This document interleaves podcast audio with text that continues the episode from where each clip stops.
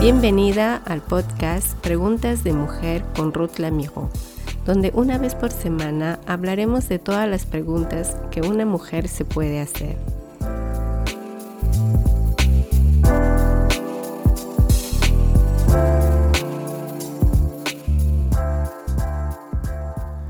Hola amigas y bienvenida a otro episodio más de mi podcast Preguntas de Mujer. Gracias por conectarte a esta comunidad de mujeres que juntas estamos creando. Quiero entrar inmediatamente al tema de hoy porque es un tema al cual hemos estado todas involucradas últimamente. Ahora que la información lo tenemos al alcance de nuestras manos, con un simple apretar de botón en nuestro teléfono, tablet u otro aparato que estemos usando, en solo segundos nos encontramos en otra ciudad o en otro país recogiendo noticias. Y durante el año pandémico, que lo vamos a llamar así, quizás te pasó como a mí, que levantarte por la mañana lo primero al cual estás tentada a hacer es prender el televisor o conectarte a tu periódico en línea para saber lo que pasó en tu ciudad y el mundo. Admito que el 2020 no fue fácil para nadie, pero Dios nos creó con una capacidad de adaptarnos fácilmente a cualquier situación. ¿Lo sabías esto? Te confirmo que es verdad. De ese tema hablaremos en el próximo podcast. ¿De dónde viene el miedo? Una de esas noches del mes de mayo del 2020, me acosté meditando y preguntándome, ¿qué es lo que frena a la gente en muchos aspectos de su vida a dar el próximo paso?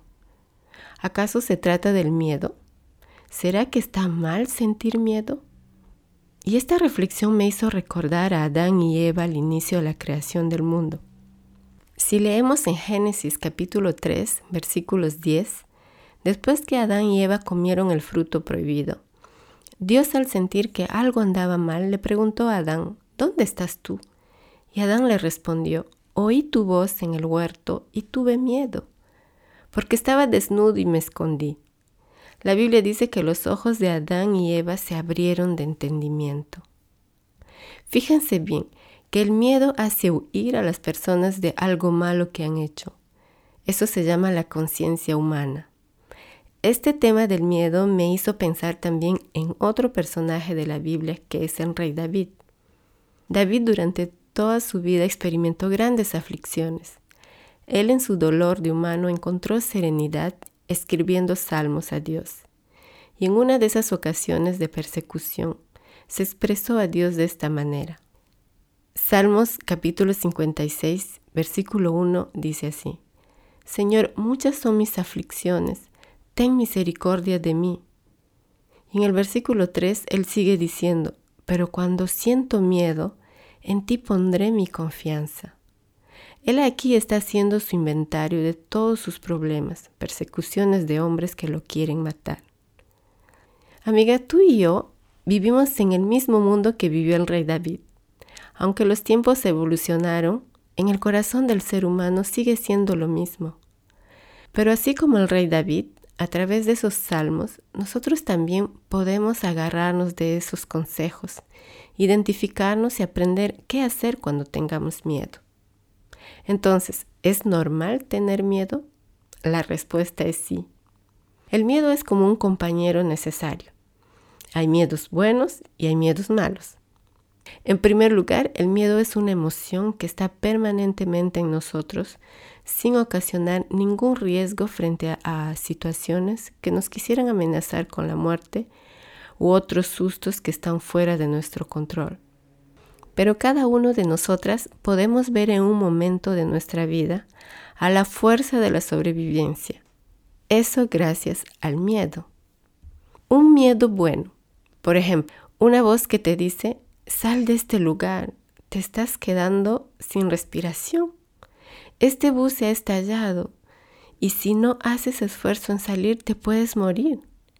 Ese es un miedo bueno que por sobrevivencia sacaremos fuerza con la ayuda de Dios para volver a respirar y seguir viviendo. Un miedo malo, ¿qué es? Pero el miedo tiene su antes y después. ¿Qué quiero decir? Antes del pecado, Adán no tenía miedo de Dios. Y por causa de su desobediencia, El pecado de su corazón hizo que él se escondiera de Dios. Esto es un miedo malo. Aquí no estamos juzgando a Adán. Nosotros al igual hubiéramos desobedecido como él.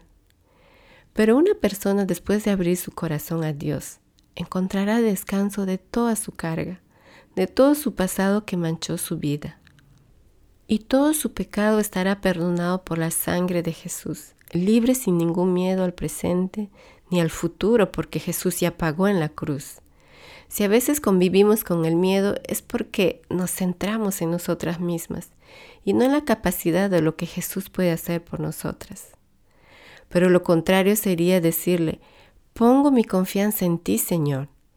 De esta manera le estamos diciendo, tu gracia me es suficiente y no debo atemorizarme de nada, porque tú eres más grande que mis miedos.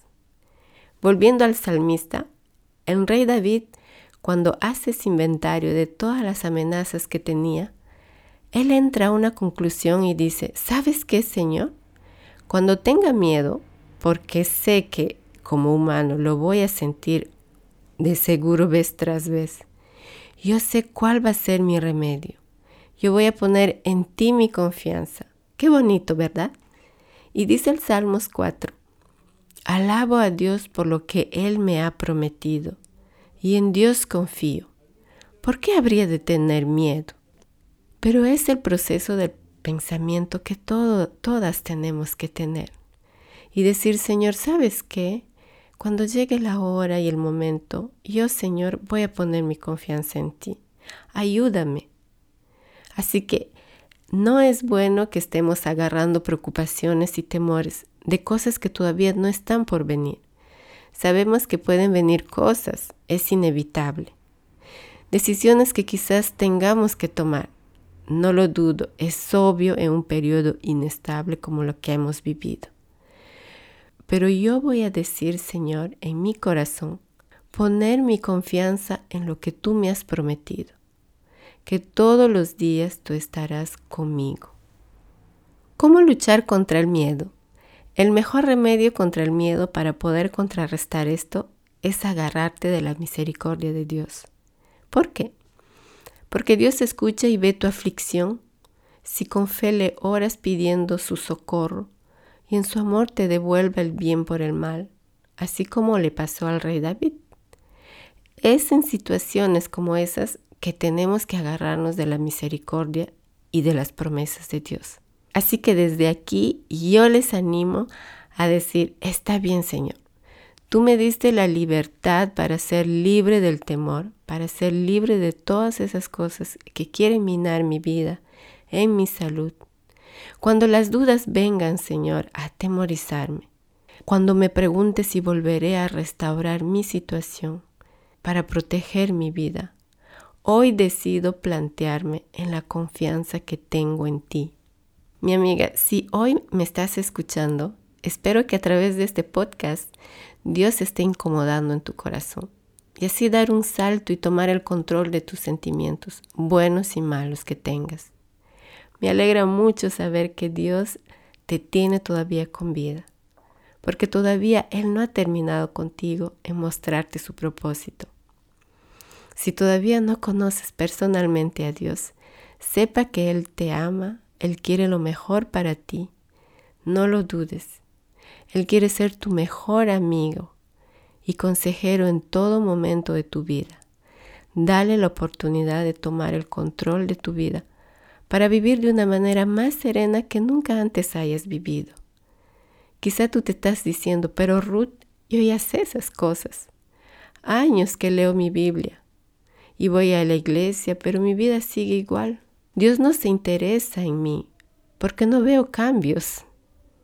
Te diré algo, amiga, que, que yo misma también lo viví. Los cambios y progresos vienen con la relación que manejamos con Dios. Él es un Dios de relaciones.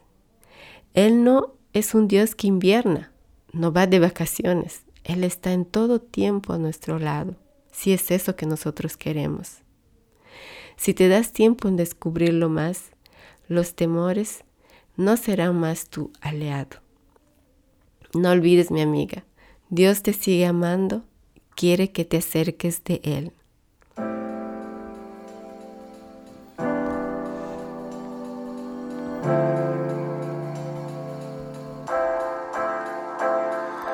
Gracias por ser parte de esta comunidad. Me encantaría que pudieras compartir este podcast con tus amigas y conocidos. Puedes encontrarme en las plataformas Spotify, Deezer, Apple Podcasts, Google Podcasts. Todos los episodios estarán agrupados en nuestra página web preguntasdemujer.com. También nos puedes encontrar en las redes sociales de Facebook e Instagram con Preguntas de Mujer. Gracias por ser parte de este podcast con Ruth Lamijo.